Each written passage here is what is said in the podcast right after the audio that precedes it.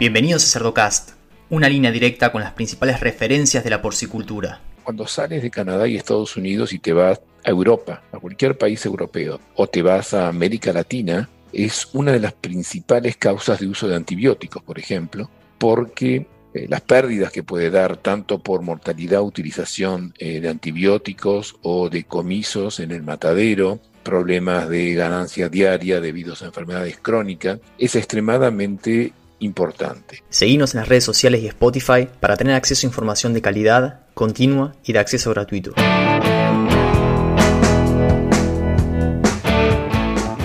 Hola a todos, mi nombre es Leandro del Tufo y Cerdocast solo es posible gracias al apoyo de empresas innovadoras que creen en la educación continua, como Provimi, Nutrición Animal, y Beringer Ingelheim.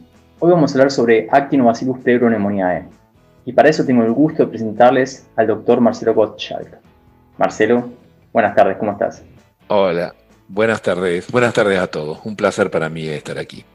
Marcelo, contanos primero cómo fue que te egresaste de veterinario en Buenos Aires y terminaste siendo catedrático en la Universidad de Montreal. Mira, eh, bueno, primero eh, aclarar que yo ya he pasado mayor parte de mi vida aquí en Canadá que en Argentina, a pesar que no, no pierdo el acento, pero vine acá con una beca teóricamente para hacer un máster, volverme luego al país. Eh, del máster hice un doctorado y cuando terminé el doctorado me ofrecieron trabajo aquí y no era mi intención originalmente quedarme, pero me ofrecieron trabajo, un, challenge importante del laboratorio de serología, justamente de la pneumonía porcina, el que era el director eh, pasó a ser decano, me dijo, eh, si querés tomarlo, es un laboratorio que estaba cayendo en cantidad de muestras que recibían y la tecnología era un poco anticuada y me dijo, si querés modificarlo, haces lo que quieras. Me, acuerdo siempre la frase que me dijo, o te hundís con el laboratorio o si lo sacás a flote, te salvás. Así que tomé ese challenge y a partir de ahí empecé y después, bueno, se abrieron puestos de profesores, apliqué eh, y, pasé a ser profesor en distintos niveles hasta que hace ya 18 años más o menos que soy profesor titular en la Facultad de Veterinaria de la Universidad de, de Montreal. ¿Y en qué áreas de estudio te concentras más que nada? fundamental, bueno, yo trabajo 100% en cerdo. Mis especialidades son fundamentalmente la pneumonía porcina. El laboratorio que tengo es un laboratorio de referencia internacional. También me especialicé en Streptococcus subis, que es el tema en el cual hice mi doctorado muchos años atrás, pero que seguí trabajando casi o tanto más que con la pneumonía porcina. Y también es el laboratorio de serotipificación de, referencia. Nosotros describimos la mayoría de los serotipos de Strep suis y trabajo un poco en Glacerella para suis. Algunos de los trabajos hechos en colaboración con Vicky y con Virginia Aragón, que ya, ya ha pasado por, por, por vuestras grabaciones y es una buena amiga y eh, trabajamos también juntos en, en para suis. Excelente, Marcelo. Bueno, para meternos en el tema de hoy, Actinobacillus pleuropneumoniae, ¿cuál es la relevancia que tiene en la producción porcina en el mundo? Mira, la, pregunta es muy buena porque es una, es una enfermedad vieja, es una enfermedad antigua. Y hace ya varios años ha, habido investigadores muy conocidos, como fue el, caso de Carlos Pilloan en Minnesota, de un buen amigo que lamentablemente falleció ya hace varios años, y él decía que era una enfermedad un poco de la prehistoria y que era una enfermedad que iba a desaparecer. y lo que ha pasado es que en Canadá y en Estados Unidos es una enfermedad, ya si quieres podemos hablar después de qué modo se hizo acá el control, pero es una enfermedad normalmente bien controlada en los cuales no hay muchos problemas. Ahora, cuando sales de Canadá y Estados Unidos y te vas a Europa, a cualquier país europeo, o te vas a América Latina, es una de las principales causas de uso de antibióticos, por ejemplo, porque eh, las pérdidas que puede dar tanto por mortalidad, utilización eh, de antibióticos o de comisos en el matadero, problemas de ganancia diaria debido a enfermedades crónicas, es extremadamente importante. Además, si querés podemos hablar, existen muchos métodos de detección de enfermedad subaguda. Sería una enfermedad que no, no presenta signos clínicos con animales portadores, y lo cual es terriblemente engañoso y muy complicado para muchas empresas genéticas, porque animales pueden ser portadores de cepas incluso virulentas, pero no presentar ningún tipo de sintomatología y cuando las condiciones son propicias en granjas comerciales, ahí empiezan los problemas. Entonces se ha aplicado mucho, nosotros hemos trabajado mucho en el desarrollo de técnicas serológicas para detectar esos casos fantasmas, esos casos en los cuales no hay casos clínicos, pero ni los animales están infectados. Y eso es un problema muy importante porque la transmisión en general en las granjas se hace por cuatro patas, entran con los animales y entonces la verificación del estado libre frente a la enfermedad es una problemática importante. Y eso es algo común que las empresas de genética tengan, digamos, cierta certificación de que son libres de este tipo de enfermedades?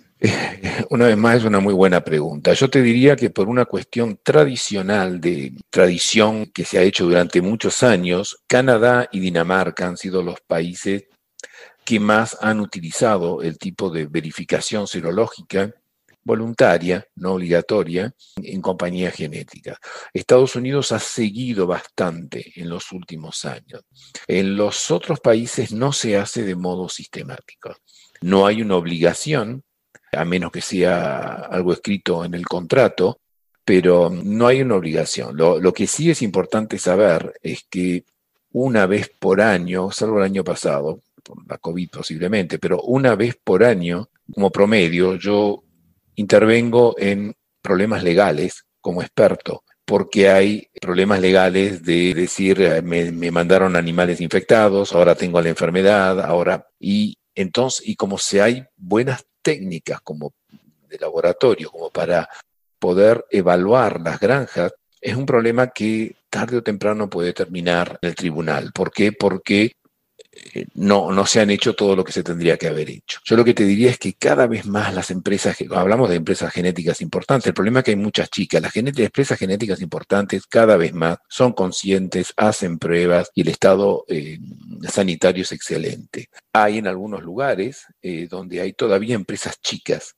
no muchos, pero siguen existiendo empresas chicas y esas empresas chicas de, productores de pura sangre eh, a veces no hacen todo lo que tienen que hacer, lo cual muchas veces no es tan importante. Yo creo que lo importante para una empresa genética es decir, porque hay cepas virulentas y cepas no virulentas. Entonces, si la, si, si la granja está infectada con una cepa no virulenta, por ahí, para la mayoría de las granjas comerciales tampoco hay ningún problema.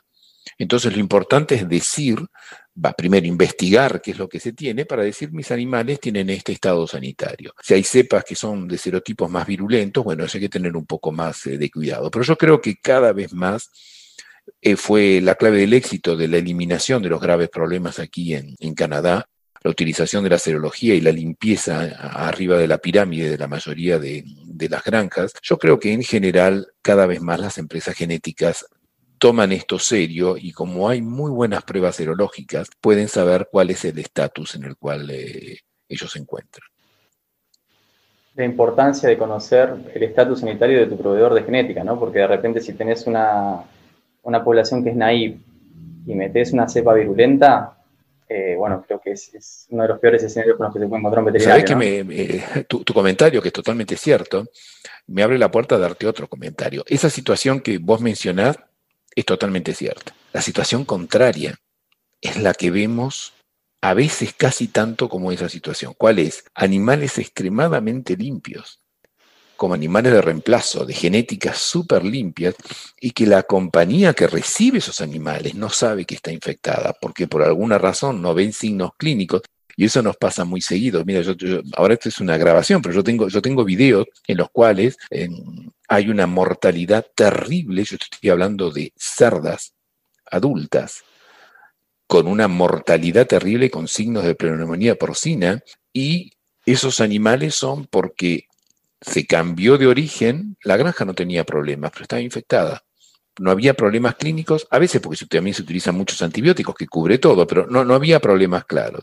Se ingresan animales extremadamente limpios y se entran a morir como moscas y al morirse esos animales secretan tanta cantidad de bacterias que mismas las cerdas que también estaban en la granja también se entran a morir. Entonces es importante, en, esta infección es muy importante saber el estatus sanitario de animales que van a entrar a la granja, pero también el estatus sanitario de tu granja. Porque en estos casos que te cuento, que pasan muy seguidos, la infección estaba en la granja comercial y no necesariamente con la compañía genética que al revés, eran muy limpios. Nunca lo había pensado realmente es más que interesante, ¿cierto? Está, está estabilizado. Pasa bastante, yo tengo algunos videos que da miedo, porque digamos pasa animales adultos, empreñados, que están muriéndose con, APP y es, impresionante. Marcelo, ¿y cómo reconocemos la enfermedad dentro de la granja? Desde lo que puede llegar a ser un cuadro sobreagudo, donde era naive o donde ingresas animales naive, a lo que puede llegar a ser un, cuadro crónico donde no sé, se afecta de repente la performance del animal. En condiciones normales, podemos decir que la mayoría de los casos se truban en la engorda. En los casos que yo te decía es generalmente con la entrada de animales, que es más atípico. Los casos típicos se ven en la engorda. Para la mayoría de los colegas que están escuchando, yo creo que van a decir, voy, es fácil. Y en realidad, algo agudo por APP, encuentra un animal muerto con sangre, espuma y sangre que sale por, eh, por, la nariz y por la boca, abren al animal y ven lesiones que son muy compatibles, bastante típicas con la pneumonía porcina. Eso es el agudo. Un problema de eso es guiarse nada más que en eso. Hay otras bacterias como el Actinobacillus subis que dan un cuadro idéntico. Así que un mensaje importante para pasar es que independientemente de que uno lo mire y diga es APP, agarrar un pedazo de pulmón y mandarlo a un laboratorio. Es fácil de aislar el APP, y al menos tienen la confirmación de que es verdaderamente lactinobacillus pneumoniae. Los problemas crónicos ya empieza a ser un poco más difícil determinarlo. A veces se ven signos, los, signos son problemas respiratorios con ataques de tos, pero el animal cuando se calma está totalmente normal. Entonces el diagnóstico es bastante difícil, puede ser eso, puede ser un montón de otras cosas, y generalmente lo que se ve son las lesiones en el matadero, es decir, en el matadero aparecen lesiones crónicas, y eso ha significado que el animal ha, estado infectado por, por APP. E, en el modo, yo te hablé del modo agudo, del modo crónico, hay un subclínico que, como te decía, puede llegar a haber algún tipo de sintomatología, pero que no, a veces no es tan, tan evidente. Pero una vez más te vuelvo, uno de los que es extremadamente peligroso es cuando no ves nada porque no, no significa que esos animales no, no están infectados. A veces en el crónico tampoco se ve nada y se ve simplemente en el matadero porque hay muchos antibióticos circulando. Es decir, que cuando hay una cantidad de antibióticos, tratamientos bastante fuertes, eso hace que los signos clínicos no se vean, pero el proceso a nivel de los pulmones sigue. Yo me adelanto por ahí una pregunta, y es decir, bueno, se manda al laboratorio, se aísla, o se aísla de una lesión más crónica. Como yo te dije que había cepas que son virulentas y cepas que son muy poco virulentas. Si tú vas a hacer una evaluación serológica en las granjas comerciales, el 80-85% de las granjas comerciales en todas partes del mundo son positivas, porque están infectadas a algún grado con cepas que son menos virulentas. El problema es cómo diferenciar las cepas virulentas de no virulentas. Fundamentalmente nos basamos en el serotipo, que es una variación antigénica del APP. Por eso que yo decía que es importante mandar la cepa al laboratorio para hacer el aislamiento, pero también hacer la serotipificación. Hay serotipos que son muy virulentos y muy peligrosos y cuando sabes que los tienes, tienes que empezar a, pensar en, vamos a suponer, eh, hablamos de América Latina, tenemos el serotipo 1 y 5, eh, si hablamos de España va a tener el serotipo 4, el serotipo 2, cambian según las regiones del mundo. Eso es lo que complica todavía un poco más. Pero cuando tú sabes que tienes un serotipo que es muy virulento en el país en el cual se aisló, ya sabes que tienes que prepararte a poner una vacuna, a hacer verdaderamente intervenciones que sean lo suficientemente importantes. Hay veces que APP no es un agente primario. En general lo es, pero hay serotipos que son agentes más secundarios y por ahí hay eh, una infección fuerte con micoplasma, por ejemplo, que está circulando, o hay problemas de diferencia de temperatura entre el día y la noche, otros factores que pueden, ventilación, problemas de ventilación, otros factores que pueden afectar el desarrollo de la enfermedad. Y de repente aíslas un serotipo 12, que es un serotipo poco virulento. Entonces, cuando tú haces el diagnóstico y la serotipificación y sabes que es un serotipo 12, antes de sacar la artillería y pensar en vacuna, hay que esperar, porque seguramente hay otros problemas que ayudan a que esa cepa haya provocado los problemas clínicos. Y en general se puede controlar arreglando los otros problemas y no necesariamente sacando la artillería contra ese serotipo. Es decir, que el apoyo del laboratorio es extremadamente importante, indispensable para hacer eh, un buen diagnóstico no solo de la enfermedad que tienes, sino de la implicación que puede llegar a tener esa enfermedad. Bien, Marcelo, y comentás que hay veces donde está presente el agente, su virulencia, digamos, depende del serotipo. Lo que te quiero preguntar es, ¿hay escenarios en donde la enfermedad está presente, pero no presenta signos, sino que afecta la ganancia de peso diaria y uno se relaja y vive con la cronicidad de la enfermedad, no sabiendo que está siendo muy castigado? Dos respuestas a eso. En el caso de que no veas nada, pero que veas muchas lesiones en el matadero, es decir, una infección crónica, y que no estás viendo muchos signos clínicos. De una en general hay antibióticos, así que hay gastos que se están haciendo, pero al margen de eso hay que pensar que los animales con ese problema respiratorio en los pulmones, lesiones crónicas importantes, es obvio que ha gastado mucha más energía para poder respirar y sobrevivir. No hay muchos estudios que pongan valores, números a ese tipo de pérdida. Los valores más importantes son una vez más en el uso de antibióticos, por ejemplo. Ahora, cuando hablamos, más dirigida a tu pregunta, cuando hablamos de casos subclínicos en los cuales no se ven signos clínicos y vamos a suponer que no hay muchas lesiones, todo el mundo se pone de acuerdo de que no hay pérdidas. En realidad, la granja funciona como si no estuviera infectada. El problema es el riesgo. El riesgo significa que si tienes una cepa que existe en muchas granjas infectadas por una cepa virulenta, pero que no pasa nada, es porque la granja está en un estado estable. Ahora, de repente viene un problema importante de Pierce en los países que están infectados, un problema sobre todo de micoplasma, por ejemplo, de rinitis atrófica, de pasteurela. Puede haber problemas que llegan a la granja y que desestabilizan ese equilibrio y los animales empiezan a morir. Y que lo que duele, la mortalidad puede ser en animales de 80 kilos. A veces la mortalidad es el día anterior a que los animales suban a un camión, lo cual las pérdidas son muchas. Pero si no pasa nada, no habría pérdidas. Es como que los animales se comportan, porque la bacteria está en las tonsilas, no está en los pulmones, en los animales subclínicos. Quiere decir que el sistema respiratorio no está afectado, por eso es que no ves lesiones luego en el matadero. Y la bacteria está tranquila ahí en las amígdalas y las tonsilas o amígdalas, queda ahí eh, sin problema y no afecta necesariamente la producción del, animal.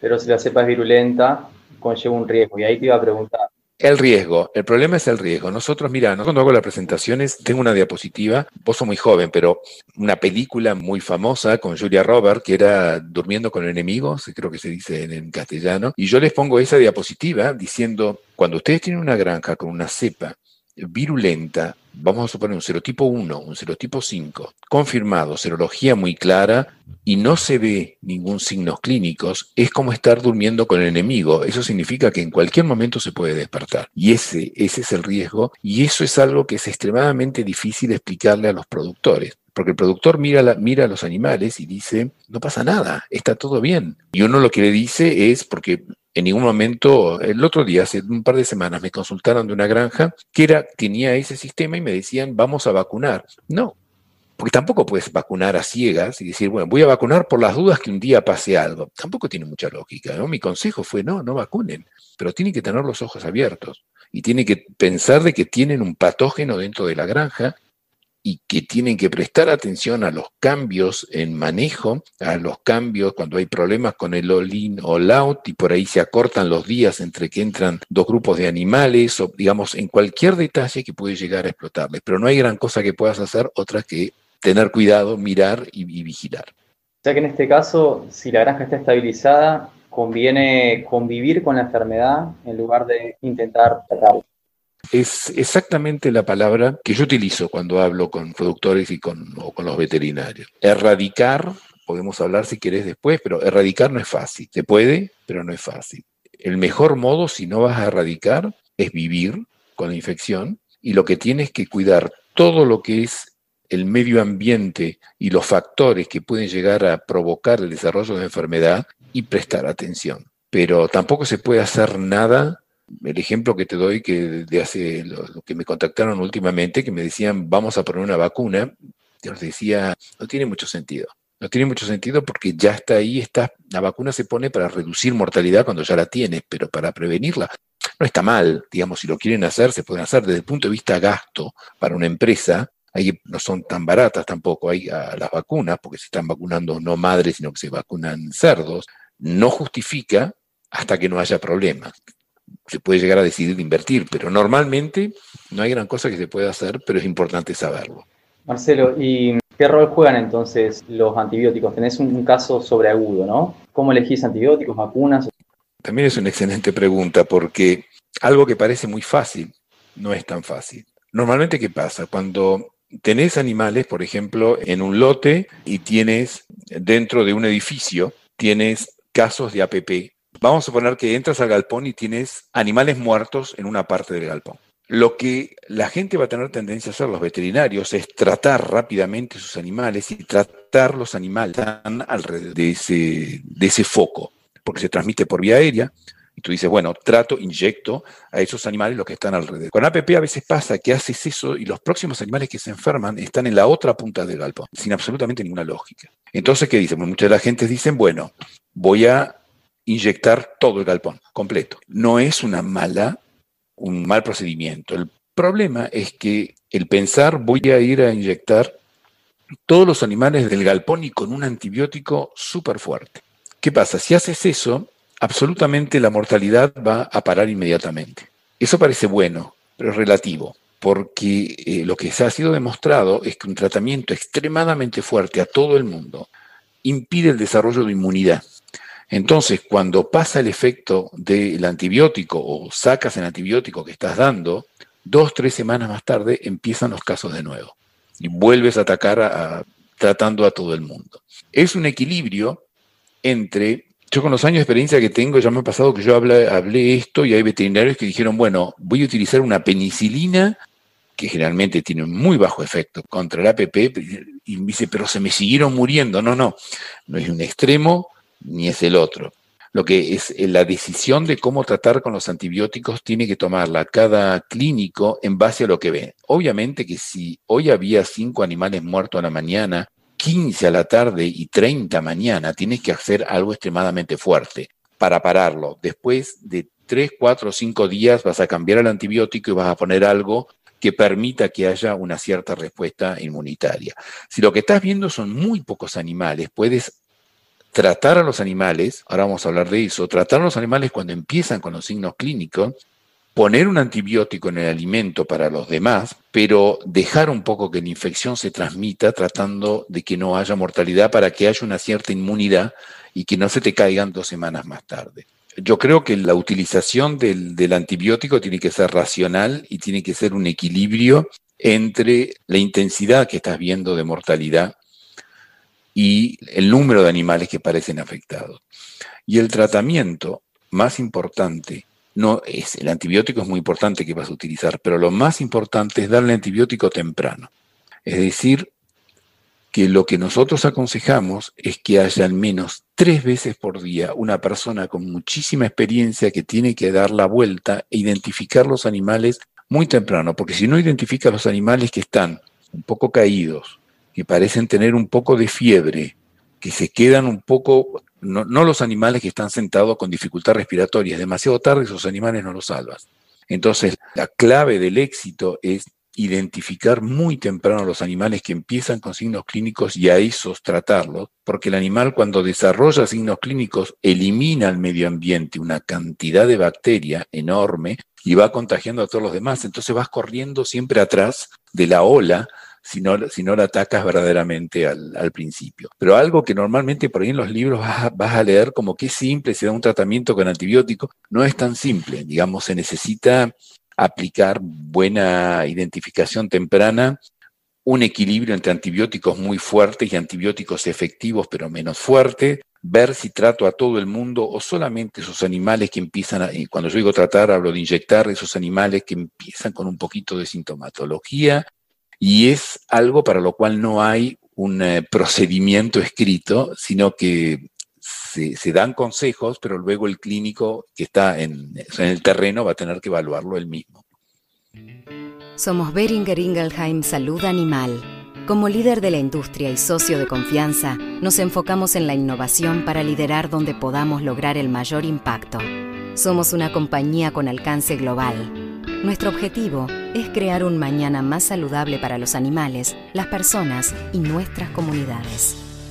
y a partir de ahí los animales construyen inmunidad y uno elige convivir con la enfermedad. Y ahí te iba a preguntar cuáles son los factores predisponentes que uno tiene que tener ahí, digamos, presente como para que no arranque de nuevo.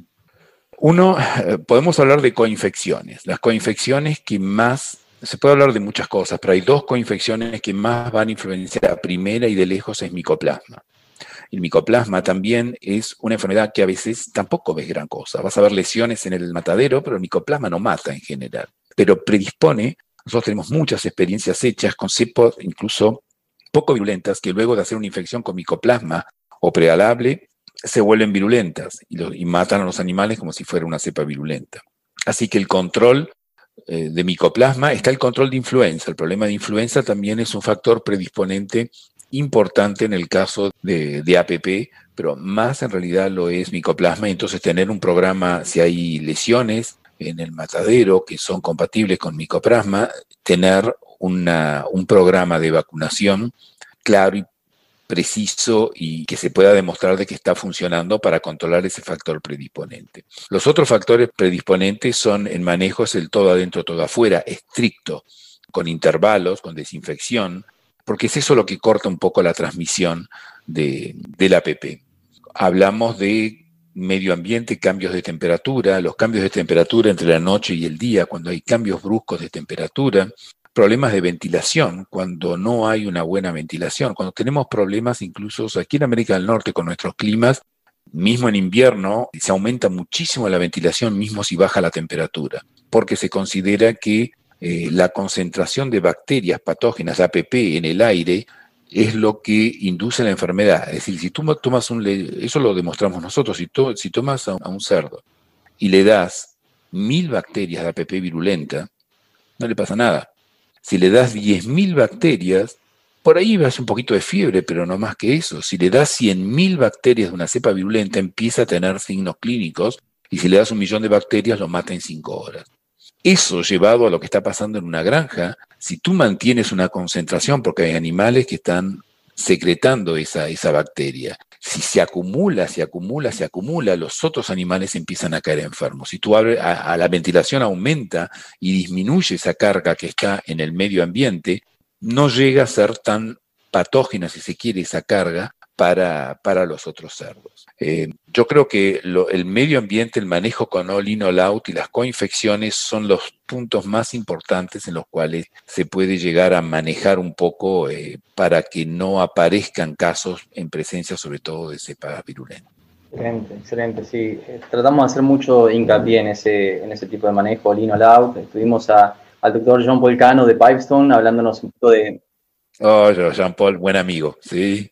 Bueno, y también vamos a tratar un poco de, tema de bandas, ¿no? Porque es una manera de poder acceder a ese tipo de manejo cuando el cala no es suficiente. Entonces, es importantísimo realmente. Eh, una cosa. Lo que pasa es que uno siempre, siempre se centra en el patógeno, porque tú dices, tengo un patógeno, y está bien, no digo que está mal, digamos, yo trabajo con el patógeno fundamentalmente, pero hay que pensar que lo que rodea todo que le puede permitir al patógeno actuar te digo, yo te doy ejemplos con varias bacterias. Nosotros hacemos, eh, si hablamos de strepto, de mófilus, la cerela, digamos, tú tratas de reproducir la enfermedad en nuestras unidades de, experimentación de animales y con cepas súper virulentas y le das una cantidad de bacterias terribles y no lo logras. Es muy difícil. ¿Por qué? Porque es un hotel cinco estrellas en los cuales los animales están Ahora, cuando, porque esa misma cepa y de cepas de menor virulencia pueden causar estragos en una granja. Pues las condiciones en la granja no son las mismas y todo lo que rodea, lo que, tú, lo, que vos hablaste, todo lo que rodea el medio ambiente, el manejo, hace que justamente veamos muchas veces la, enfermedad. Excelente. Tiene desperdicio, Marcelo. ¿eh? No tiene desperdicio lo que venís diciendo. Muy buena información y un poco muy práctico, la verdad. Muy bueno. Mira, el, yo, yo por suerte la parte de APP estoy obligado. Yo, por eso empecé diciéndote, era una enfermedad que se pensaba que iba a desaparecer con el tiempo. Y fundamentalmente yo trabajo en APP y trabajo en Strepto, otro día podremos hablar de Strepto si querés, que es muy interesante. Y a pesar que Strepto, y hay que reconocer, es, es una enfermedad del presente, estamos sacando antibióticos, están apareciendo, a pesar de todo, yo, la, yo tengo consultas prácticamente diarias de veterinarios, mi área es fundamentalmente Estados Unidos y Canadá, pero después recibo consultas, tengo muchos contactos en América Latina o en Europa, pero sobre todo Estados Unidos y Canadá. Y yo tengo consultas prácticamente diarias de veterinaria, por teléfono o por Zoom. Yo te diría que las proporciones de preguntas por problemas con respecto a APP versus Trepsuis son de 3 a 1 a favor de APP. Sigue habiendo más preguntas y más consultas. En el caso de América del Norte, interpretación serológica, la granja está infectada o no está infectada, más que problemas clínicos, pero lo que es en Europa y América Latina es fundamentalmente APP, porque sigue causando muchos, eh, muchos problemas, y a diferencia de Strepto y de incluso de, de la cerela, es que en APP tenés muy buenas herramientas diagnósticas, tenés buenos antibióticos, reconociendo que hay que reducir, pero yo hablo sobre todo antibióticos eh, para tratar, curativos, y tenés buenas vacunas. Es decir, que los problemas de APP muchas veces son no saber manejarlos bien, pero las herramientas como para controlarlos están. Me hablabas de otra cosa, pues se me ocurrió ahora que, me acordé de repente, que me, que me estabas hablando de las condiciones a veces de la granja, algo tan simple como la edad del destete puede afectar. Y eso es lo que está pasando en Europa en estos momentos. Eh, yo te diría que en los últimos años ha habido un aumento de casos de APP violento en Europa por dos razones. Una, por la reducción de antibióticos. La segunda es el aumento al destete de cuatro semanas, que la mayoría de los países europeos están haciendo destete a cuatro semanas y no a tres semanas. Y hay una gran diferencia. los lechones se colonizan de la madre, ¿ok? Nosotros tenemos varios estudios hechos donde ves a qué momento se empieza a colonizar y depende de la cantidad de anticuerpos maternales, se pueden aumentar un poco con vacunas, pero lo que sí vemos es que a partir de las tres semanas, hago un pequeño paréntesis, Brad Fenwick, que estaba en Kansas, si no me equivoco, hace 25 años había hecho una tablita que llamaba a ellos, que decían Acá hubo mucho, durante mucho tiempo, destete precoz. Destete precoz, estoy hablando de 10 días, 12 días. Prácticamente se ha abandonado, pero ha habido mucho. Entonces él decía, en los primeros 10 días, si el lechón se saca de la madre en los primeros 10 días, el lechón no se infecta con APP. Entre 10 días y 21 días, por ahí sí, por ahí no. Y más de 21 días se infecta con APP. Mucha gente se rió de lo que él decía. Decía, bueno, si parece algo matemático, no es matemático así, pero casi y nosotros hicimos pruebas para demostrarlo, depende de muchas cosas, de la carga de APP, de la cantidad de anticuerpos maternales, depende de muchas cosas, pero en general es cierto. Lo que este hombre dijo hace, hace muchos años es cierto. ¿Qué pasa? A partir que los anticuerpos maternales van bajando, la madre va a infectar los lechones que se entran a colonizar las tonsilas. Entonces, como los anticuerpos van bajando de a poco, a partir del día 21, 22, 23, porque nunca es tres semanas exactas, pero más o menos en esos días, empiezan fuertemente a colonizarse los animales. Entonces, cuando entre ese momento y los días 28, 30 de cuatro semanas de destete, los anticuerpos maternales protectores de la colonización desaparecen y los lechones infectan la mayoría en ese momento. ¿Cuál es la consecuencia de eso? Bueno, los animales van a la recría, están infectados, por ahí no, no pasa gran cosa, pero cuando van a la engorda, hay tanta cantidad de animales portadores que la bacteria empieza a reproducirse, a reproducirse y llega un nivel de reproducción de bacterias que induce los casos clínicos. Lo que se demostró, nosotros lo demostramos, es que si reduces al máximo la cantidad de animales que están colonizados al destete, no estás eliminando la infección porque algunos animales van a ir infectados, pero hay tan pocos animales infectados que muchas veces con eso solo se baja la presión de infección y se evita la presencia de, de casos clínicos. Entonces, al aumentar el tiempo del destete, en este momento lo que están haciendo es sacando lechones muy colonizados y les explota luego en la engorda. Entonces, desde el punto de vista, obviamente, para el lechón, cuatro semanas más maduro, el sistema inmunitario más maduro, tiene muchas ventajas, obviamente, el destete a cuatro semanas es más natural, pero desde el punto de vista de transmisión, en el caso de APP es un problema. Más que interesante, y me haces pensar bastante, a ver, me hace acordar del episodio con la doctora Virginia Aragón, hablando de enfermedad de Glaser. En ese caso en particular, se buscaba la exposición del lechón y la colonización del patógeno para que tenga cierta inmunidad.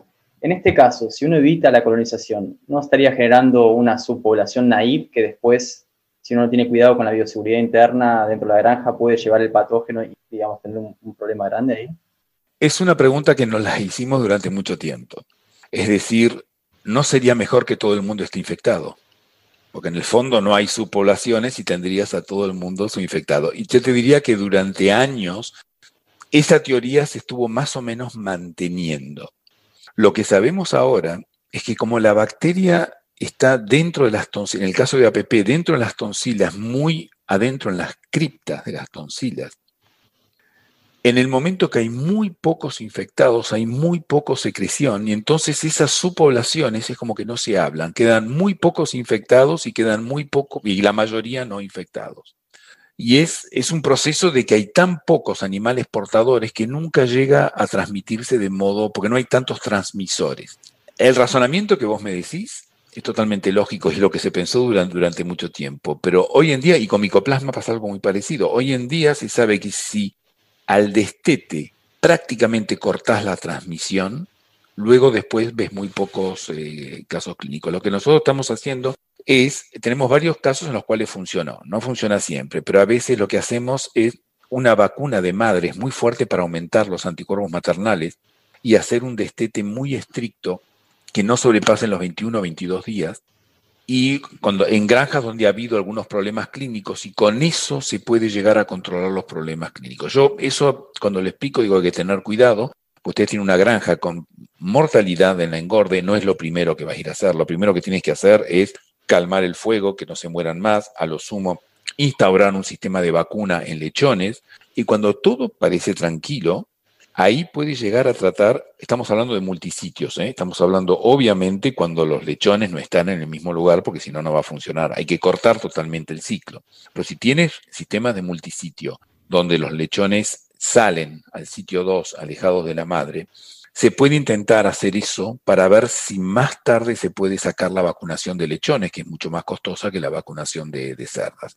Después, no al principio, porque eso es muy peligroso, porque cuando los animales están muriendo no es eso lo que va a parar. Pero hemos tenido varias experiencias exitosas y hemos, y hemos podido sacar la vacuna de los lechones manteniendo una vacuna en las madres para reducir la colonización, un sistema de multisitio con lechones destetados lo más temprano posible, no más tarde de 22, 23 días, y se ha mantenido libre de problemas. Pero cuando hacemos la serología a los seis meses de vida, hay animales seropositivos, es decir, no hemos erradicado, no hemos cortado totalmente. Hay algunos animales seropositivos, pero no se ven casos.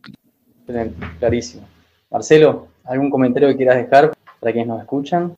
Mira, el comentario más importante es el uso del diagnóstico.